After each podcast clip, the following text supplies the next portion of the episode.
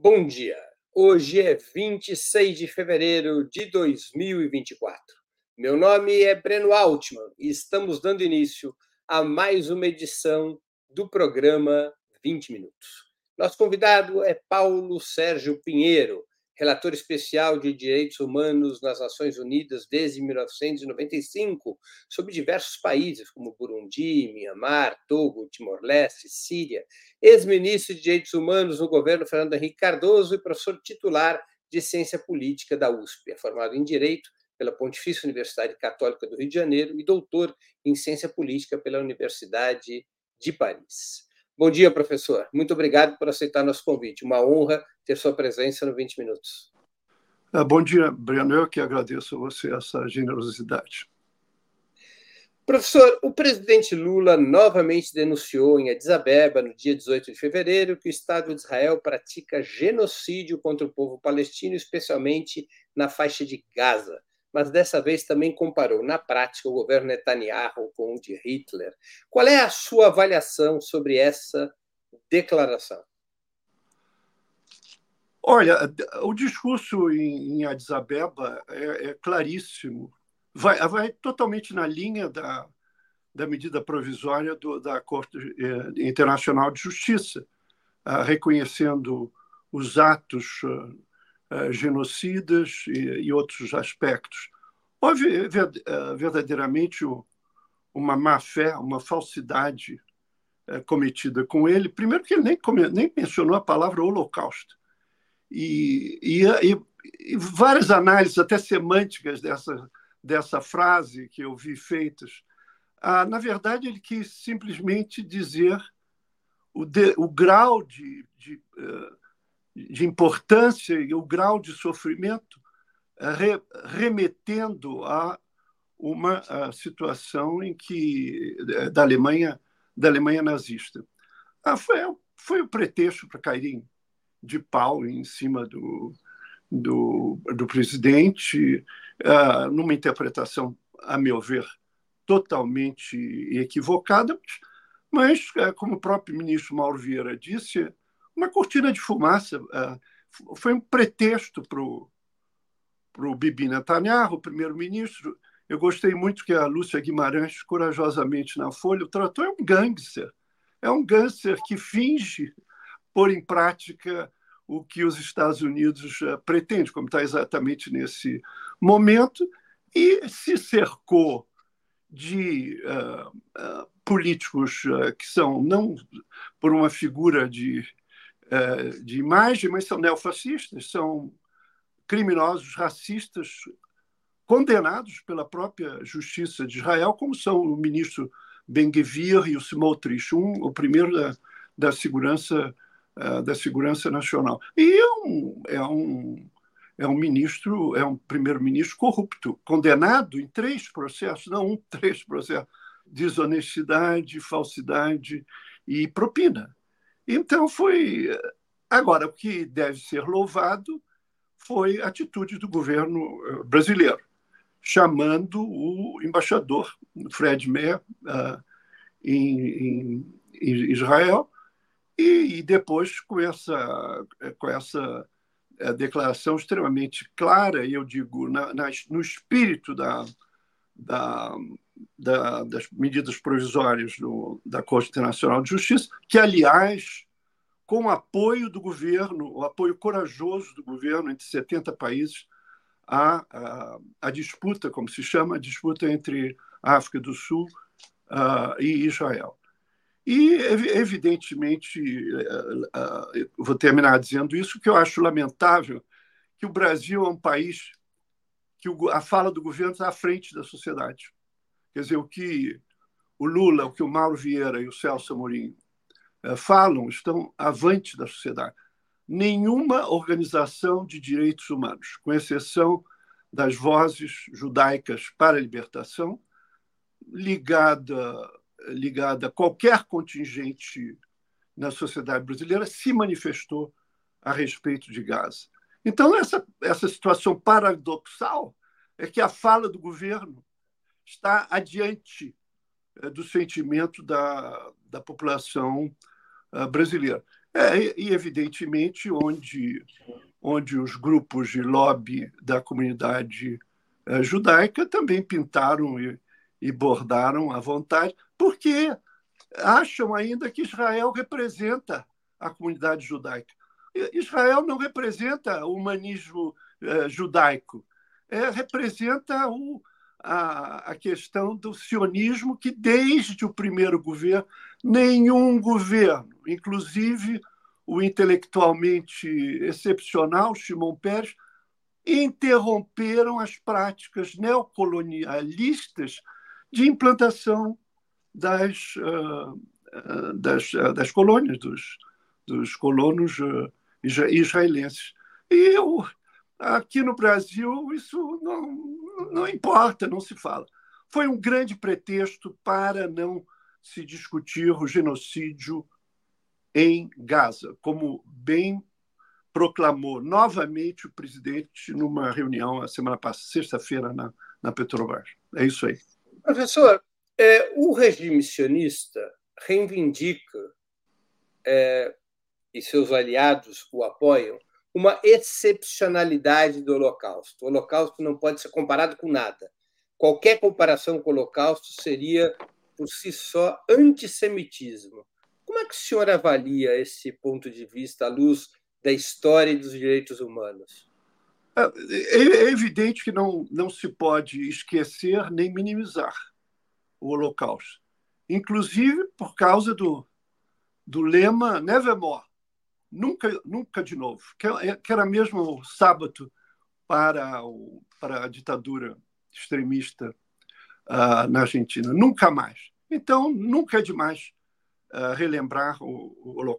O presidente não fez referência ao Holocausto, foi colocado na boca dele. Eu acho que ele quis demonstrar, para não minimizar o que está acontecendo em Gaza, ele resolveu se remeter a um outro momento. A questão é que há uma, na, na sua direção, há uma certa indústria é, do Holocausto, que é a indústria do cala-boca. Não se pode dizer, não se pode lembrar, por exemplo, é que é evidente houve milhões é, de judeus que foram exterminados, mas não esquecer também os comunistas, os ciganos, os homossexuais, então, é algo que diz respeito ao, ao leque de direitos humanos e de tratados internacionais pós-Holocausto que hoje ocorre. E mesmo o mesmo o advogado que deu origem à palavra uh, genocídio uh, e uh, foi um dos pais da Convenção contra o Genocídio, a Convenção do Genocídio não é só para tratar do Holocausto na Alemanha, é para tratar de de todas as situações onde os crimes previstos na convenção na convenção do, do genocídio que foi aprovada em 48 entrou em como você sabe. O Breno sabe tudo isso que eu estou dizendo mas é bom explicar para os nossos ouvintes. A, a convenção é de 1951 e a, a, a Corte Internacional de Justiça não se fez de rogada. A, África do Sul entrou com uma disputa e a, a corte resolveu é, discutir a questão do genocídio. É que, e, e outros genocídios houve, uh, mas eu não quero uh, sair da, da, da, dos limites em que a, a pergunta do Breno foi, uh, foi colocada.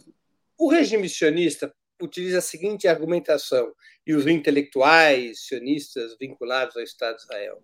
Não há genocídio porque a população palestina, na verdade, cresceu 700% desde 1948. Se não há decréscimo populacional, como falar de genocídio? O que há são efeitos colaterais de uma guerra na qual o Hamas utiliza os civis como escudos humanos. Por que falam que é genocídio nesse caso? Não seria genocídio também, então, a bomba atômica sobre Hiroshima e Nagasaki ou o bombardeio é, sobre Hamburgo e Dresden na Segunda Guerra, eles buscam, com esses argumentos, que eu busquei fazer uma síntese, desqualificar que o que está em curso na faixa de Gaza seja genocídio. É, o senhor acha que é adequado a utilização deste conceito de genocídio para o que lá ocorre, do ponto de vista do direito? A, primeiro dizer que isso é uma verdadeira salada, né? Todos esses argumentos que você muito bem muito bem lembrou. Eu acho que a, a, o primeiro equívoco é tratar Israel como fosse o Estado que representa o judaísmo no mundo. E não representa. É, eu, eu acho meio inconfortável que o judaísmo seja representado por um governo supremacista judaico de extremíssima direita. Isso é totalmente contra, é, contra, é, contra o judaísmo. Segundo essa noção de que criticar Israel é antissemitismo. Eu não vou dizer o nome de um, de um jornalista na, na televisão que disse que a frase do presidente Lula ofende os judeus de todo mundo. É, primeiro, quem deu procuração a ele para é, fazer essa interpretação? É, que, que os que foram ofendidos são aqueles que negacionistas do que está ocorrendo em, uh, em Gaza. E a antiga a relatora de execuções sumárias, excelente, uh, formidável colega, hoje secretária-geral da Anistia, ela disse que o problema uh, dessas interpretações é que todo mundo parou no ataque do Hamas. Mas semanas seguintes, Israel já estava pondo em prática a sua política de retaliação, de vingança. Né? Basta ouvir, e a, a Corte Internacional de Justiça está tudo isso lá nas medidas provisórias.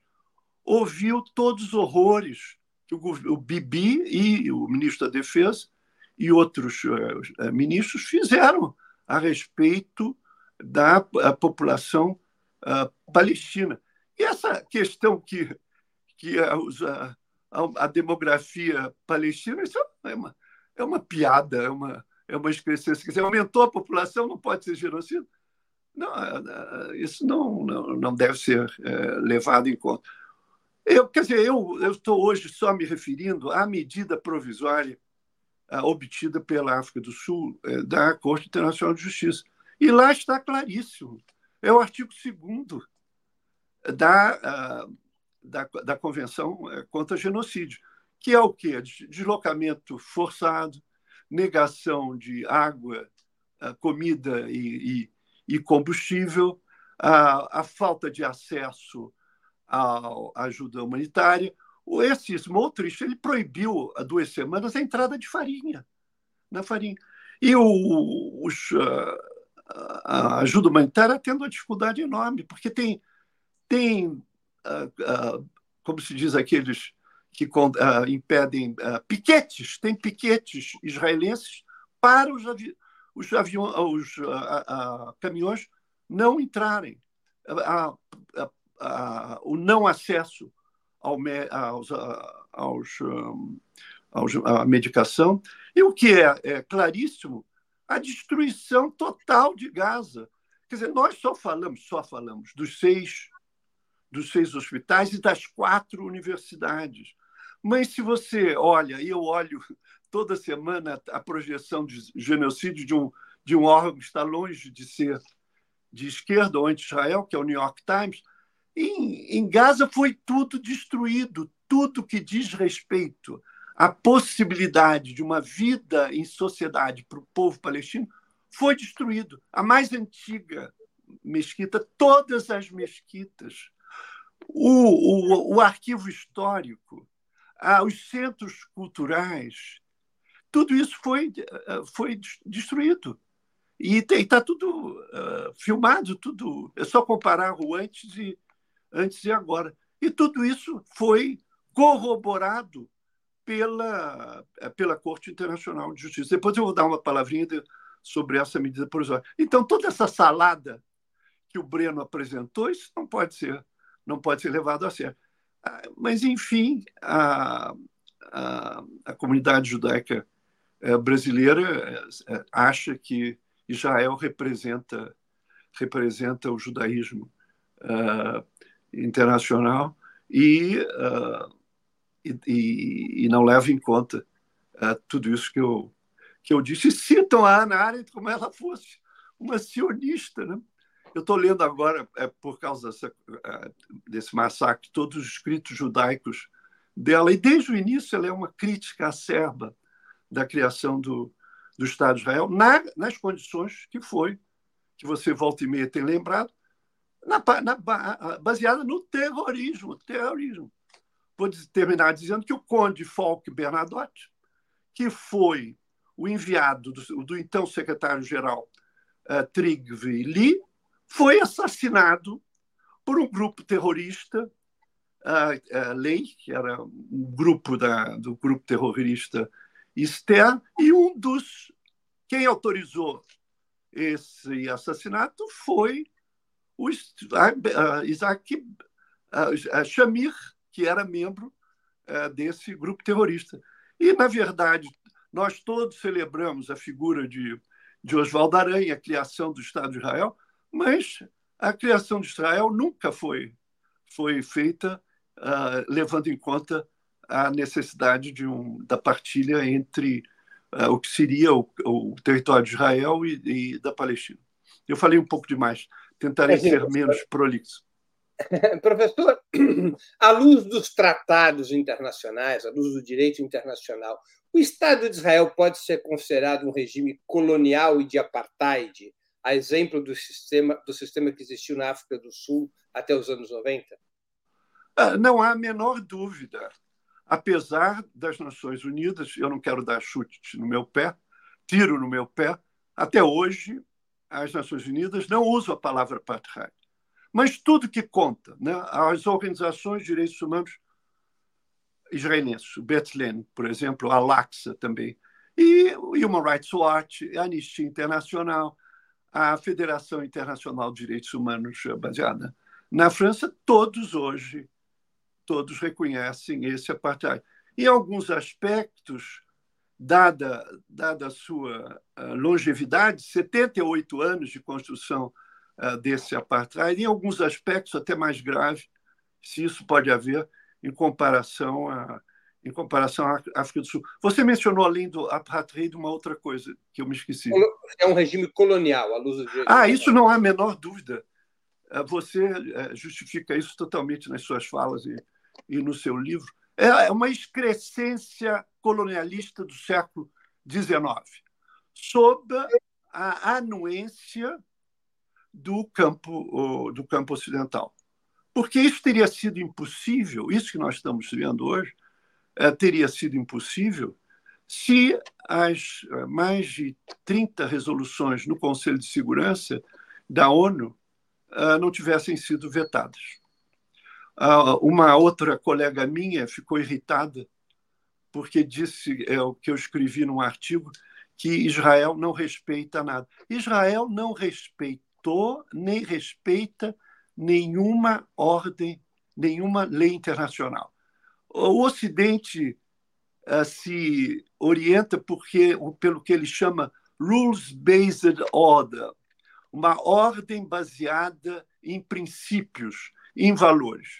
Mas alguns dos países que põem em prática essa uh, ordem baseada em princípios não ratificaram as principais convenções de direitos humanos, como é o caso é o, é o caso de Israel. Eu admiro muito um militante eh, judeu israelense chamado Miko Pellet, que era filho de um general uh, israelense que depois passou a, defender os direitos dos, dos palestinos. Ele tem um lindo livro, O Filho do General. Ele disse aqui uma vez numa. Grandes generais da história militar de Israel. Né? Exatamente. E uh, ele, num, numa conferência que a professora Arline Clemech organizou uh, na USP, ele disse: uh, Israel não pratica crimes de guerra, Israel é um crime de guerra. Claro. Professor, de 1975 a 1991, esteve vigente a Resolução 3379 das Nações Unidas, que considerava o sionismo uma forma de racismo e discriminação racial. Por 16 anos, houve essa interpretação através de uma resolução formal da Assembleia Geral das Nações Unidas. Na sua opinião, essa resolução era correta ou, como diz o Estado de Israel, era um produto é, manipulado da Guerra Fria do acordo entre a União Soviética e os países árabes para ter maioria na Assembleia Geral? Olha, quando essa resolução foi feita e o Brasil apoiou pela ditadura a, a política externa do presidente Geisel, nós todos não nós todos ficamos, quer dizer, nós todos, eu, na época achava que não era exatamente o que estava na resolução.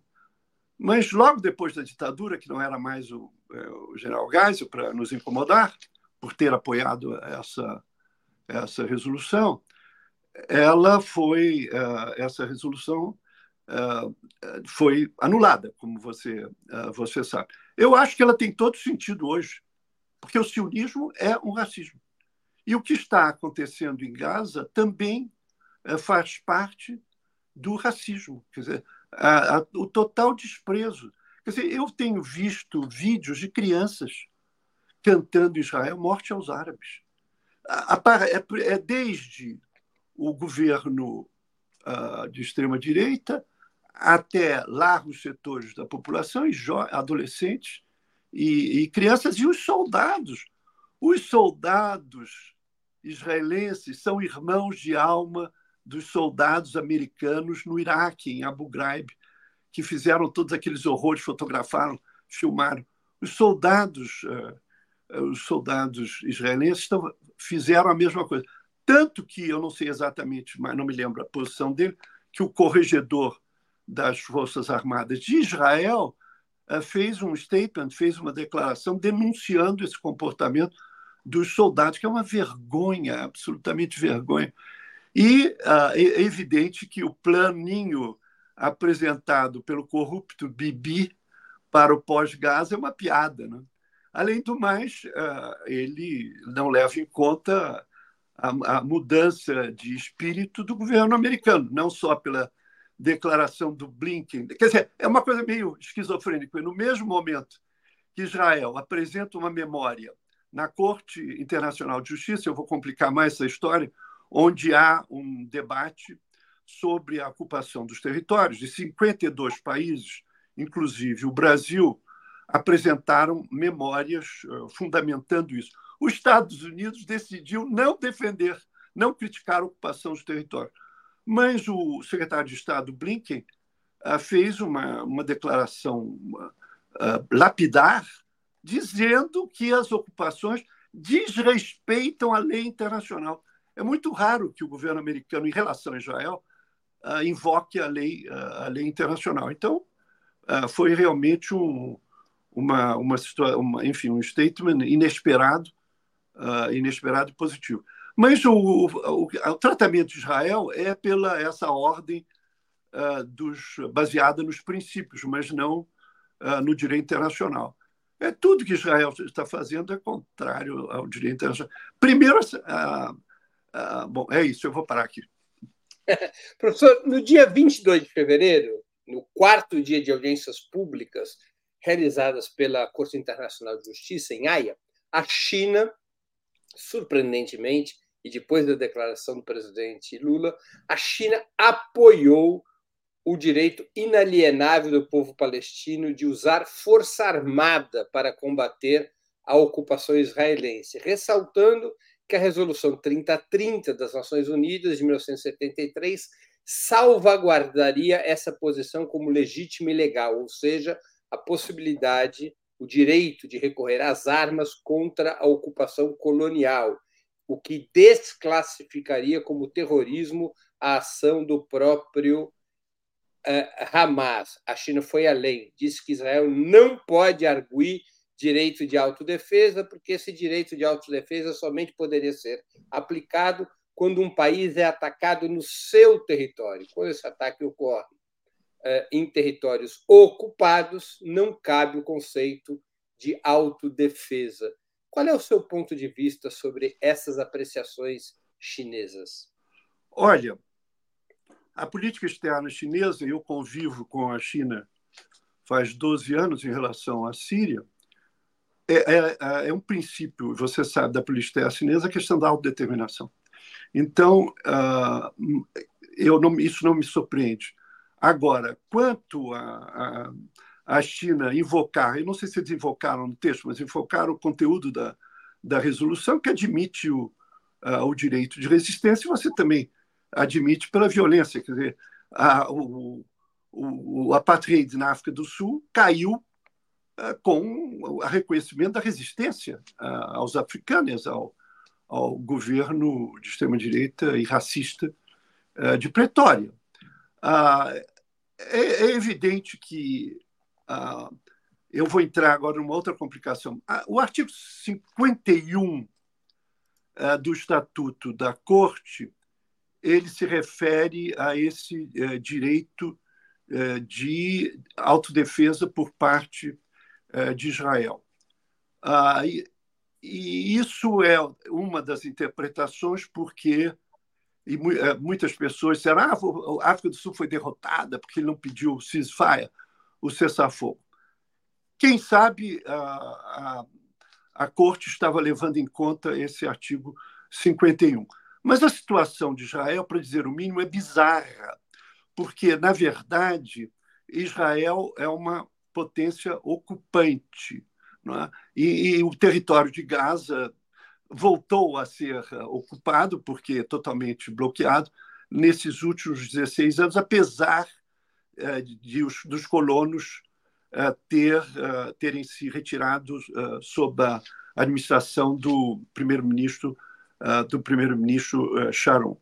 Quanto à natureza do Hamas, não há nenhum problema em reconhecer que o Hamas, aliás, a ONU, a ONU não reconhece o apartheid, mas a ONU também não não classifica o Hamas como uma entidade terrorista. As pessoas ficaram indignadíssimas uh, com, com isso, mas a, a, a, ONU, é, os órgãos políticos da ONU são muito econômicos em termos de usar a terrorismo. No, fato, no caso da Síria, uh, somente uma uh, organização é considerada por terrorista, apesar do governo da Síria conseguir classificar todos os que da oposição armada como como terroristas. Então, ev evidentemente, o Hamas não é o Estado, o Hamas não tem, eh, não tem um exército, e é o que na ONU se chama Organização Não Estatal Armada. É isso. Agora, ele não pode ser julgado outras besterol que a nossa imprensa também, a grande imprensa, com pequenas exceções, uh, por que a Corte Internacional de Justiça não está julgando o Hamas? Porque não pode ah, os crimes praticados pelo Hamas no 7 de outubro caem sob a determinação, sob a competência do Tribunal Penal Internacional que julga indivíduos, organizações, etc., mas não estados. Né? O Hamas não é uh, um estado.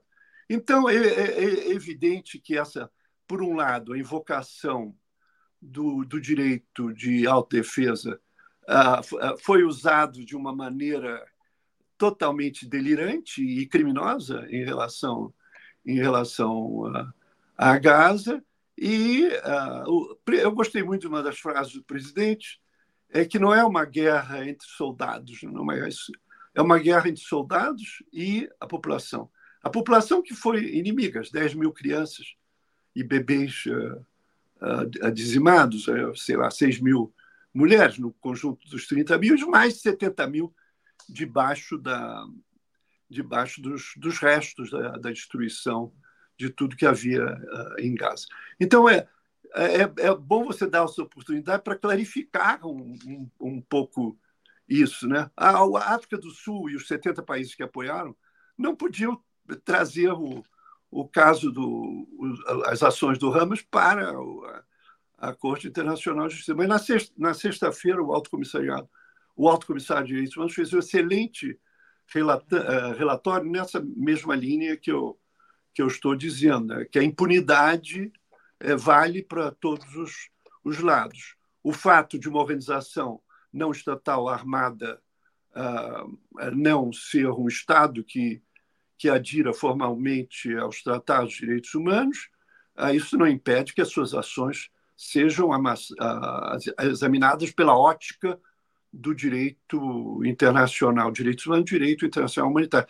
Por exemplo, na, na, na questão da Síria, para me gabar um pouco, para autoelogio, a, comissão foi a primeira a dizer que as organizações não estatais armadas eh, na Síria, na Síria tinham que responder, por exemplo, para as determinações da Convenção Internacional dos Direitos da Criança ou a convenção que, eh, que trata eh, das, de, de armas especiais no combate. Então, a todo, todos os, as ordenações, ordenamentos de direitos da, internacionais de direitos humanos valem também para os, esses grupos não, inter, não, não estatais armados, como é o Hamas.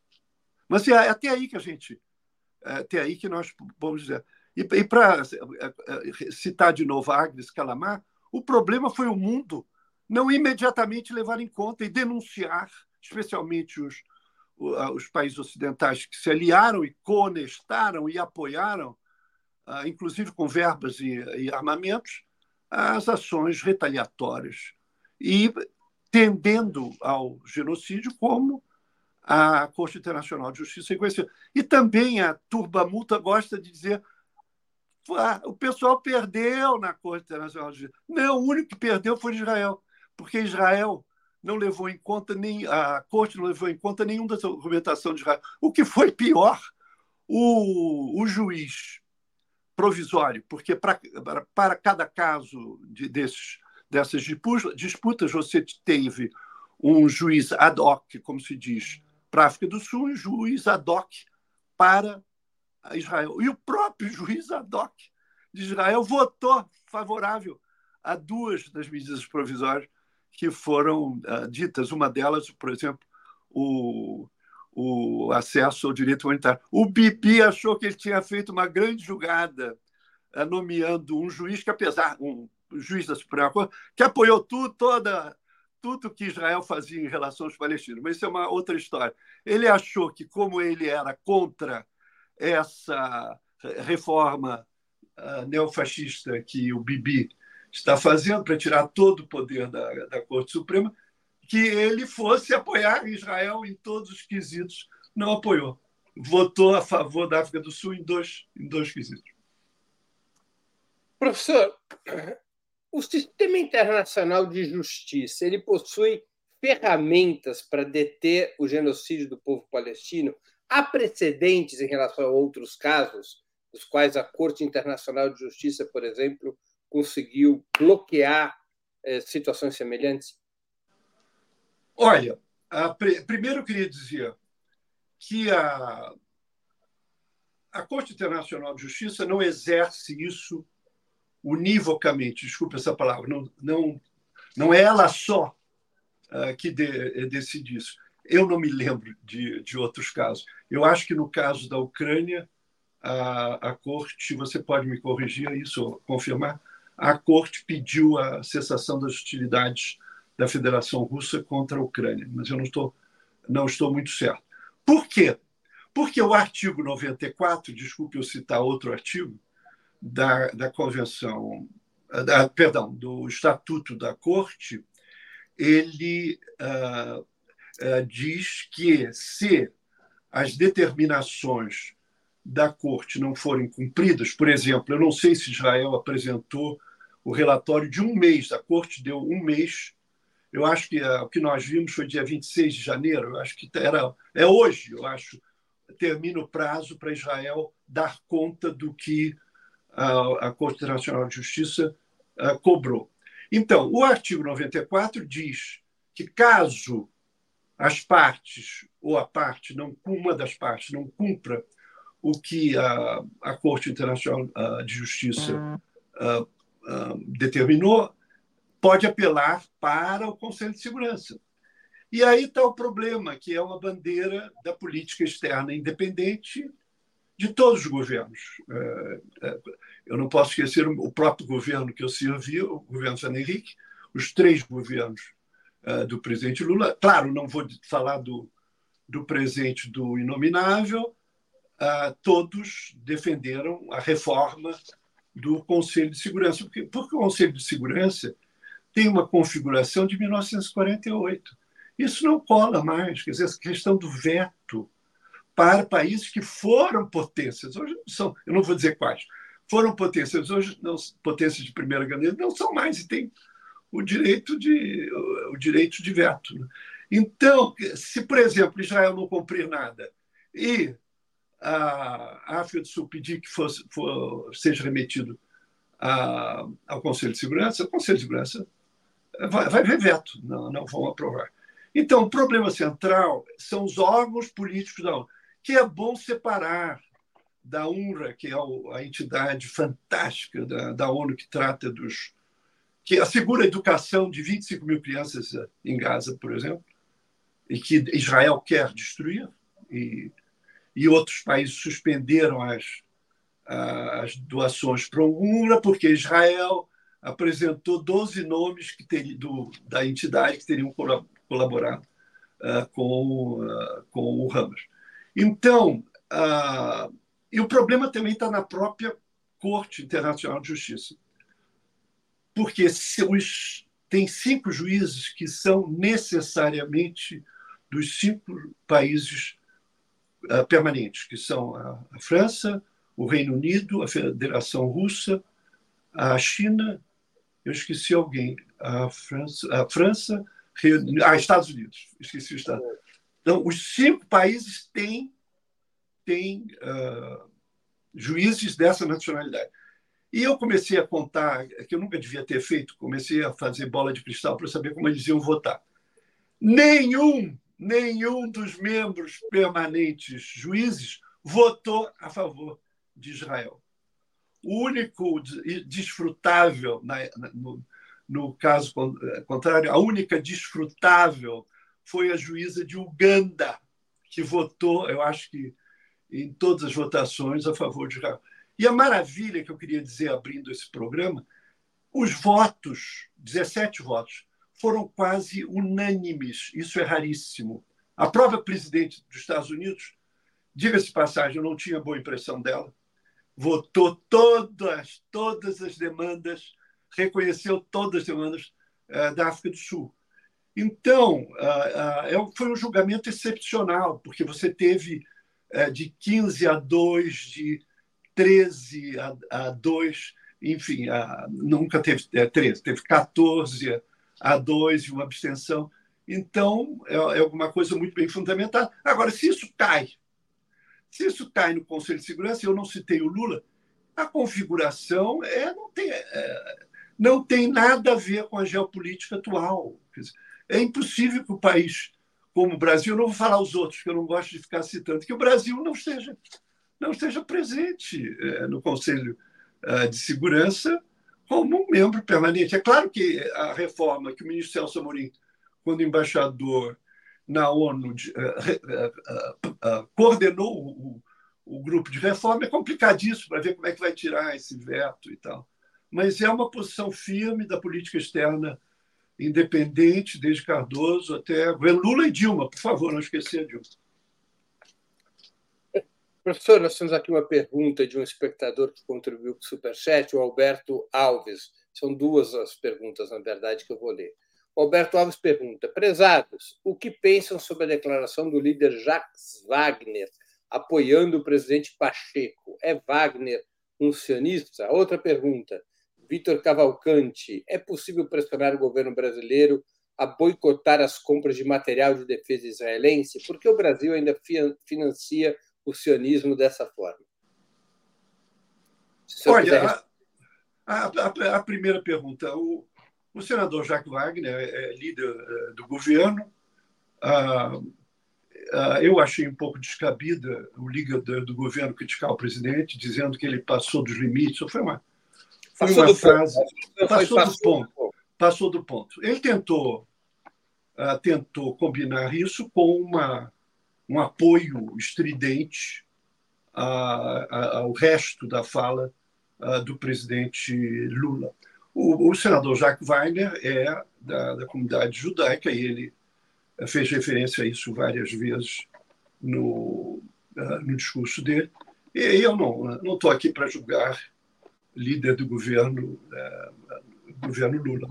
Eu, eu, sou, eu, se eu falasse com Jacques Wagner, que eu já falei no, uh, no futuro, quando da, da Comissão uh, da Verdade, que ele, honra seja feita, deu todo apoio uh, na Bahia, eu diria para ele, olha, eu acho que o, o, como é que é, como é, que é a, a frase, Breno, eu esqueci a frase exata do tudo senador. Ponto. O presidente Lula passou do ponto. Do ponto. Eu diria a ele, o Jacques, o Lula estava exatamente no ponto. Ele estava com a maioria, a maioria da, eh, da população mundial solidária com, com, a, eh, com a Palestina. Vide as manifestações eh, enormes em Londres na, na semana passada. Houve bravos, a Federação Paulista, a Federação Árabe Paulista, os Vozes Judaicas pela Libertação e outros grupos e partidos fizeram seis. Eu fui a quase todas as manifestações, não fui a de, de ontem, porque estava chovendo. Não, aos 80 anos eu não quero ficar resfriado e eu tenho que voltar para Genebra. Agora, a outra pergunta. A minha posição pessoal, se os meus amigos Mauro Vieira e Celso, eu conheço o Celso desde o primário, então somos amigos velhíssimos.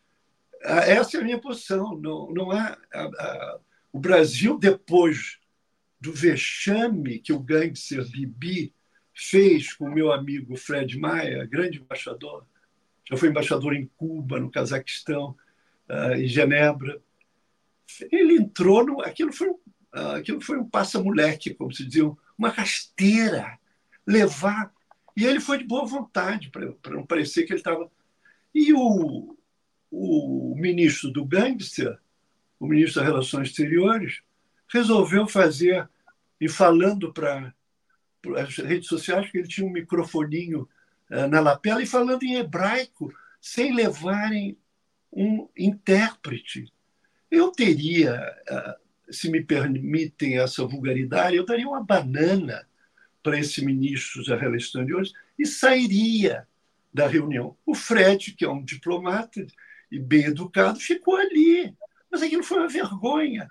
E a resposta brasileira foi na medida. Acho que só seis países no mundo tiveram essa coragem de chamar o embaixador. Inclusive, o embaixador de Israel já devia ter sido mandado de volta a Tel Aviv, pelas gracinhas que ele fez, totalmente fora da, do manual diplomático que eu conheço um pouco. Então, eu acho que eh, eh, eh, Brasil não, os governadores não têm mais que fazer acordos de segurança pública, de ou cursos ou materiais, como São Paulo e Rio Grande do Sul tinham, não sei se se continua. As universidades não podem fazer mais acordos com as universidades de Israel e principalmente as universidades que estão em território uh, palestino. E eu sei que a congregação da Faculdade de Filosofia e Ciências Humanas, fez uma moção nesse sentido. Eu não li ainda a moção da última, mas a, a USP eh, se demonstra nesse sentido. Quer dizer, eu não tenho que pôr, dar beabá aos meus, aos meus amigos, né? o Celso e o, Ma, e o Mauro, e nem ao presidente Lula, do que, mas a minha posição pessoal é ruptura, ruptura de relações. Eles já passaram da medida.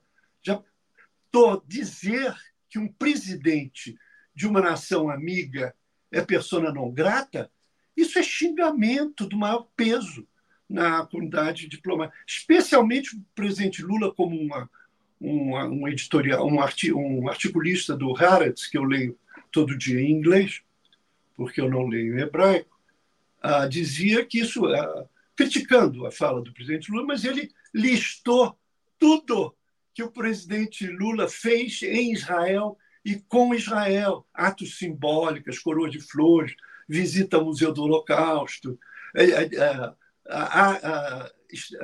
atos positivos em relação à comunidade judaica. E a comunidade judaica, e Israel está tratando Lula como se fosse um criminoso. Isso é para mandar de volta. Agora, eu não vou, não vou escrever isso, nem dizer, eu acho que nem precisa. Eu acho que a coragem que o presidente Lula teve de uh, chamar uh, de, de chamar o embaixador e depois de reafirmar com todas as letras no discurso dele, que felizmente está traduzido em inglês para em várias versões, ah, eu tenho certeza que essas medidas estão ou estarão ah, no horizonte.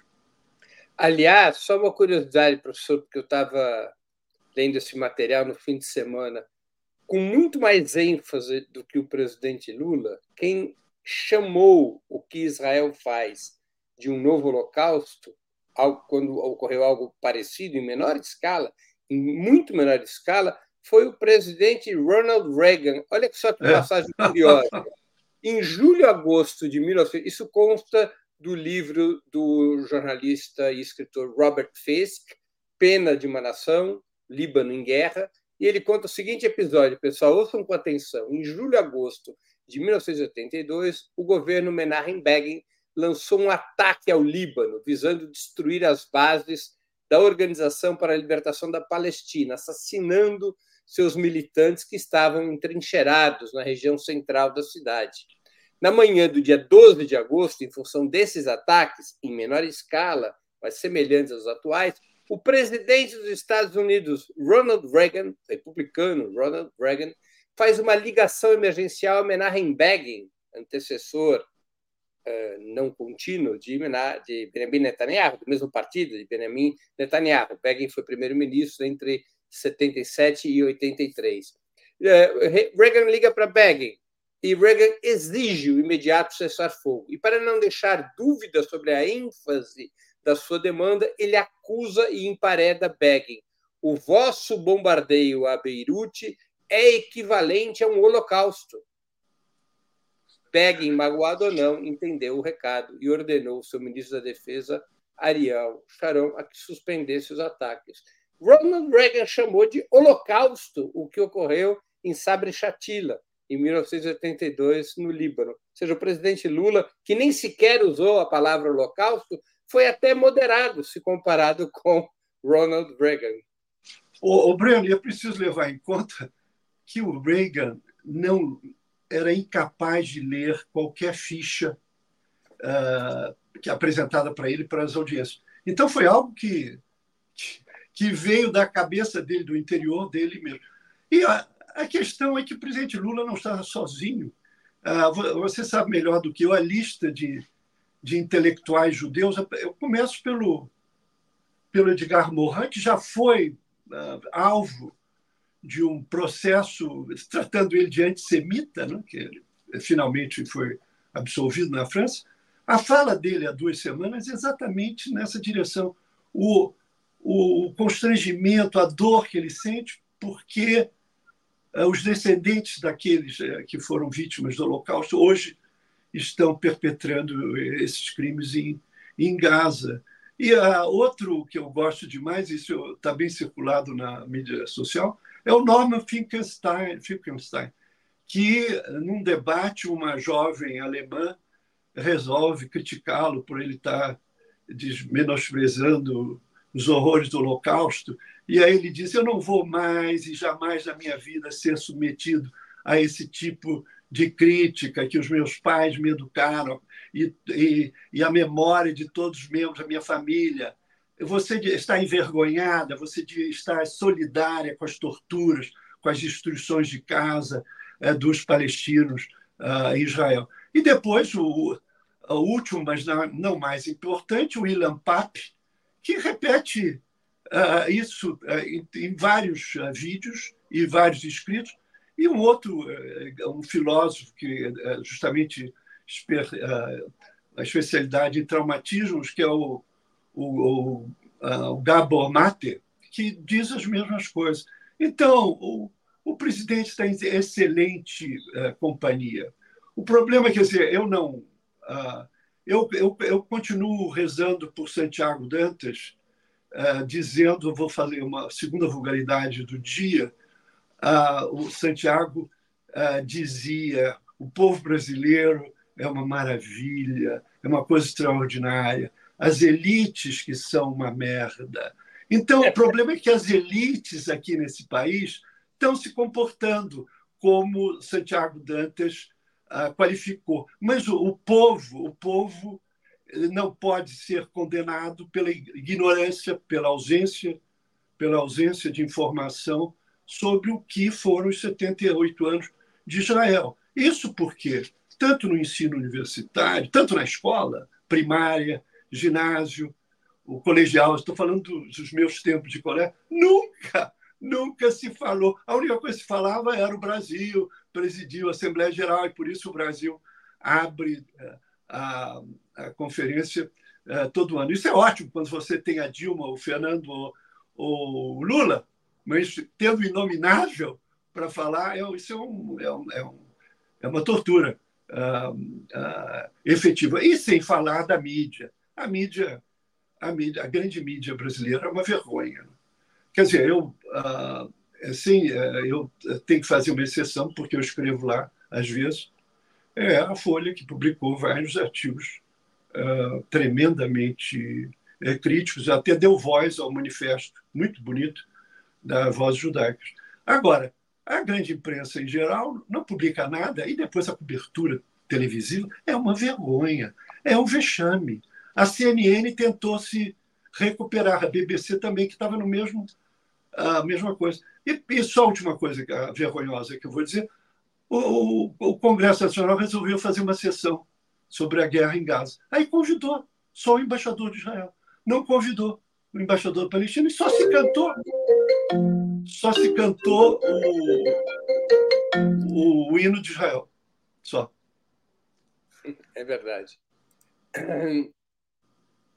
Professor, tem mais uma pergunta aqui do Guilherme Valente, que também contribuiu com o Superchat, agradeço aqui ao Guilherme. Uma sanção brasileira a Israel poderia gerar um efeito cascata e levar outros países a tomar uma posição parecida? Como é o nome do, do companheiro? Guilherme Valente. Oi, Guilherme. Eu não acredito em efeito cascata. É evidente que essa fala e a chamada do nosso embaixador, o Fred, a eh, Israel, foi um gesto eh, corajoso e saudado, né?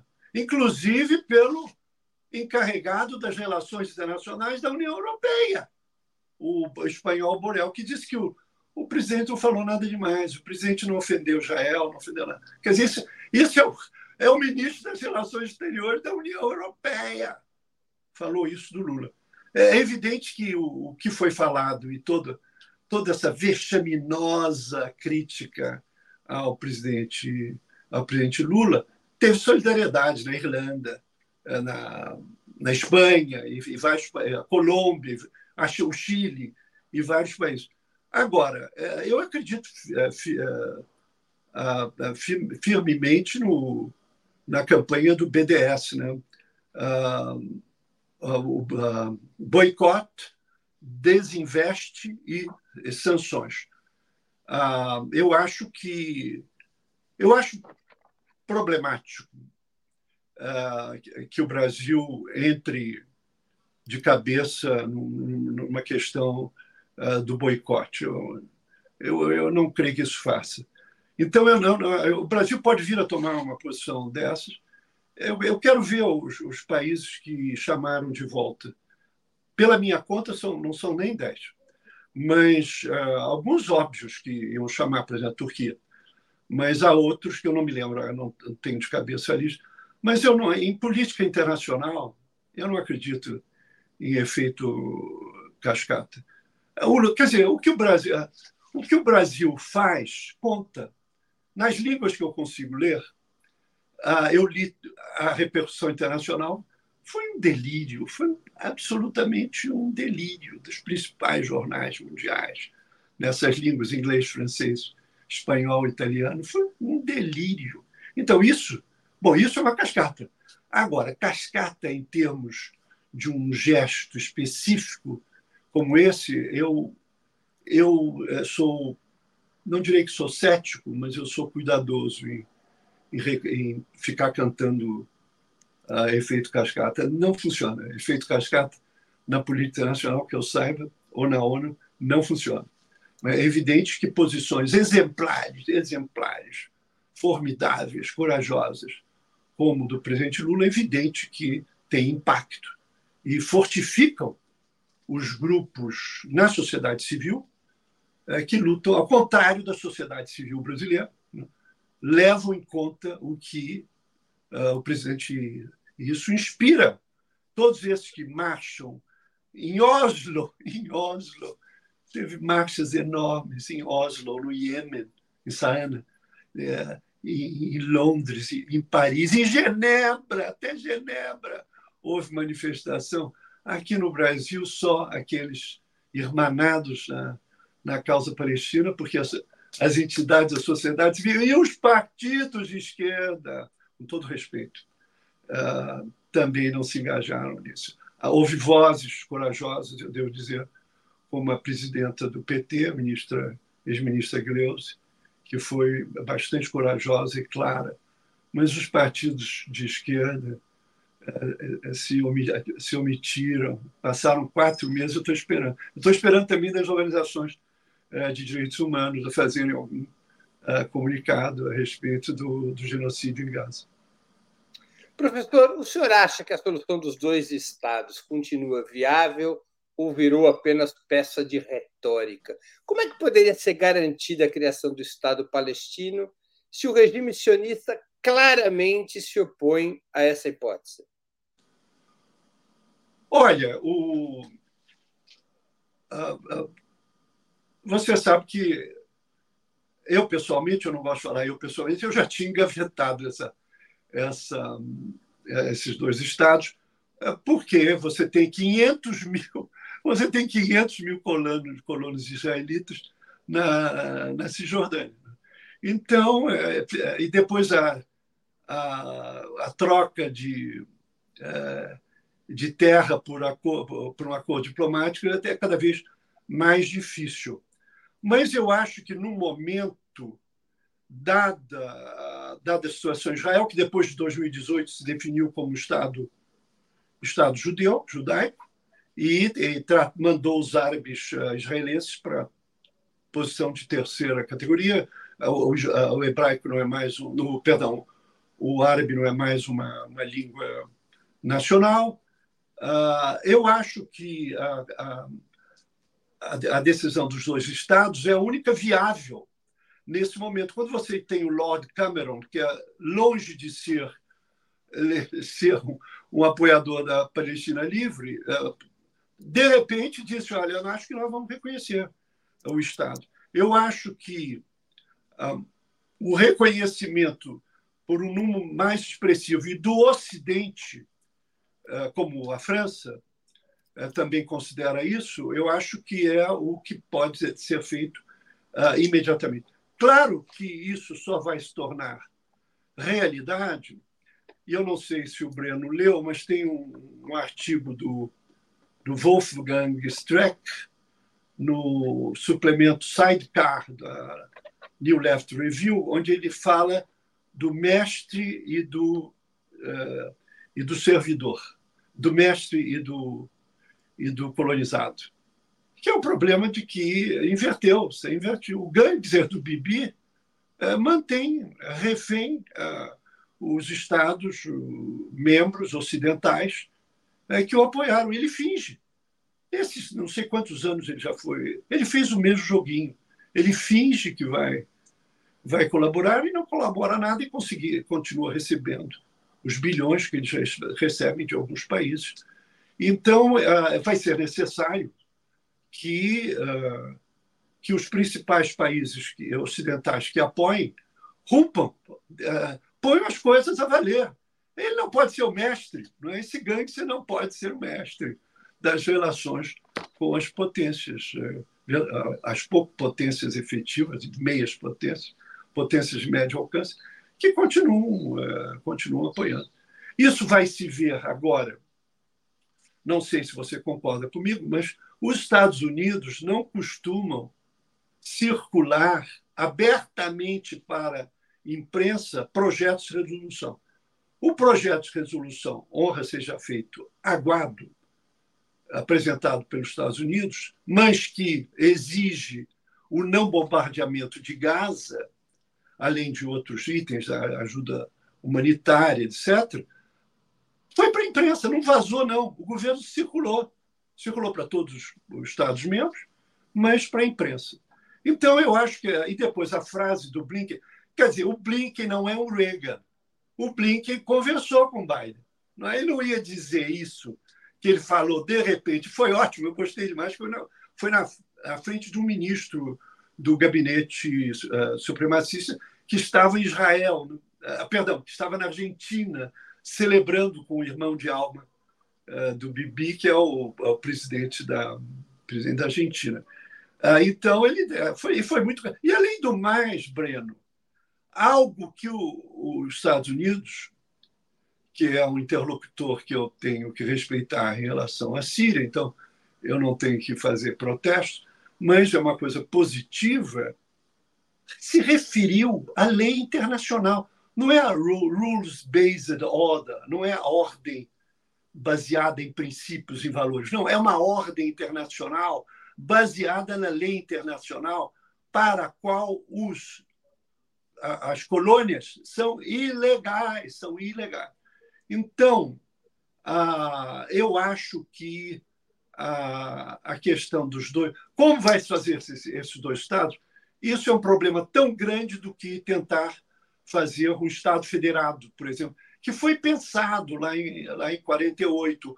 O, o Conde Folk Bernadotte, que eu não sei se disse aqui, foi assassinado por milícias eh, terroristas israelenses em 1948 ele tinha isso no, no, uh, no, na, no projeto dele. E por isso ele foi assassinado. Uh, ele era ora uh, xingado de agente nazista ou agente do Ocidente. Então, eu acho que vai ser tão difícil como pensar, numa, por exemplo, no modelo de federação. Eu acho que o que está ao alcance é o reconhecimento em massa pelos 192 países, uh, Estados-membros da ONU, o, o, Estado palestino, como o Brasil fez. Professor, é, o governo Lula tem defendido uma reforma no sistema de governabilidade das Nações Unidas, especialmente enfatizado depois dos impasses no Conselho de Segurança sobre a questão palestina, com os seguidos é, vetos eh, dos Estados Unidos a medida de cessar fogo. Esta reforma é realista? Qual poderia ser o seu objetivo? Olha, Breno, em política internacional, você não pode ser só realista, você tem que ser utópico. Né? Você tem que, que, eh, que acreditar.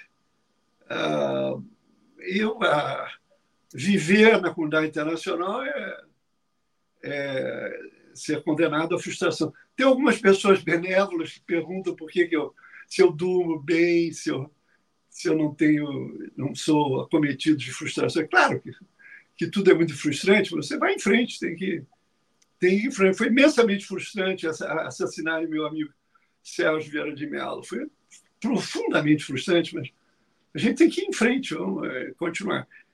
Ah, então, o que eu diria que a reforma da ONU, como desde o grupo que o Celso Amorim coordenou, eu acho que o grupo continua, é, essa, essa luta tem que continuar.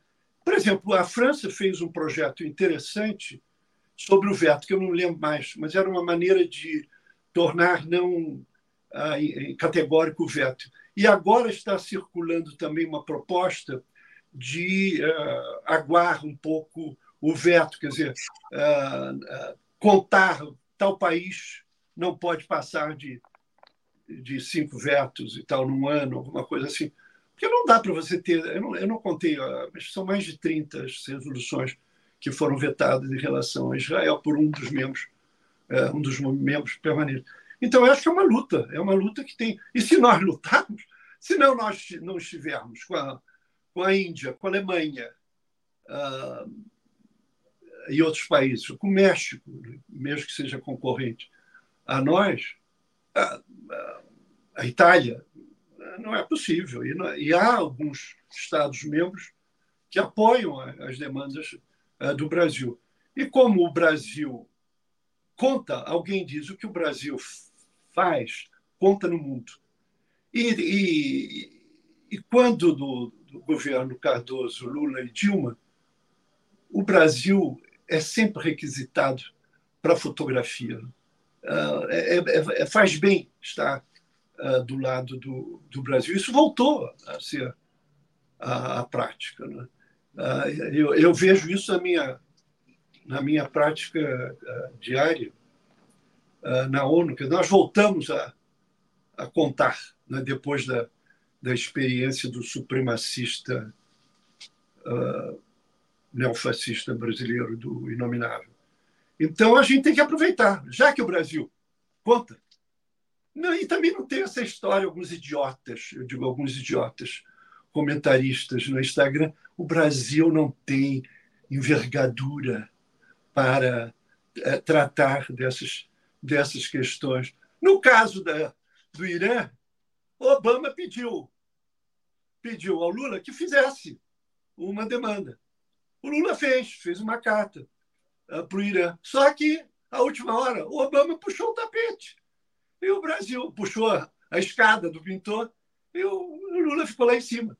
Então, uh, o Brasil não tem. O Brasil é uma potência média, evidente. Às vezes vai ser muito difícil para nós estarmos no, no Conselho de Segurança, vamos dar que ter palpite em tudo que, que acontece né, na, naquele, naquele balcão mas uh, o Brasil tem, uh, tem uh, poder e respeitabilidade organizada desde o grande do grande ministro do governo parlamentarista do presidente João Goulart, que foi Araújo Castro, que ele que eu sempre esqueço um dos dez, desde ah, desenvolvimento,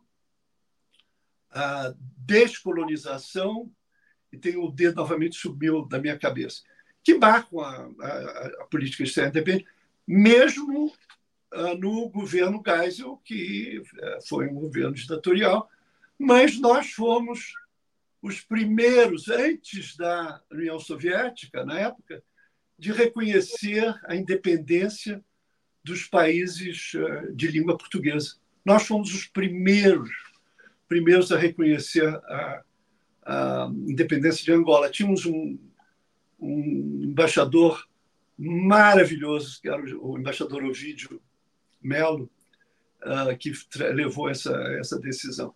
Então, é, é experiência demais, experiência demais de política externa independente.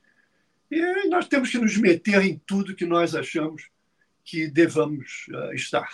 Então, negociar com o Irã, falar com a Turquia, se meter na, no que está acontecendo na Síria. nós, nós temos poder, nós temos acumulado experiência, temos um, uma das melhores formações diplomáticas do mundo. Então, vamos em frente, não temos que levar em conta esses idiotas que ficam dizendo: não, o Brasil está se metendo demais, nós não deveríamos estar nos metendo com Israel e Gaza e outras bobajadas desse tipo.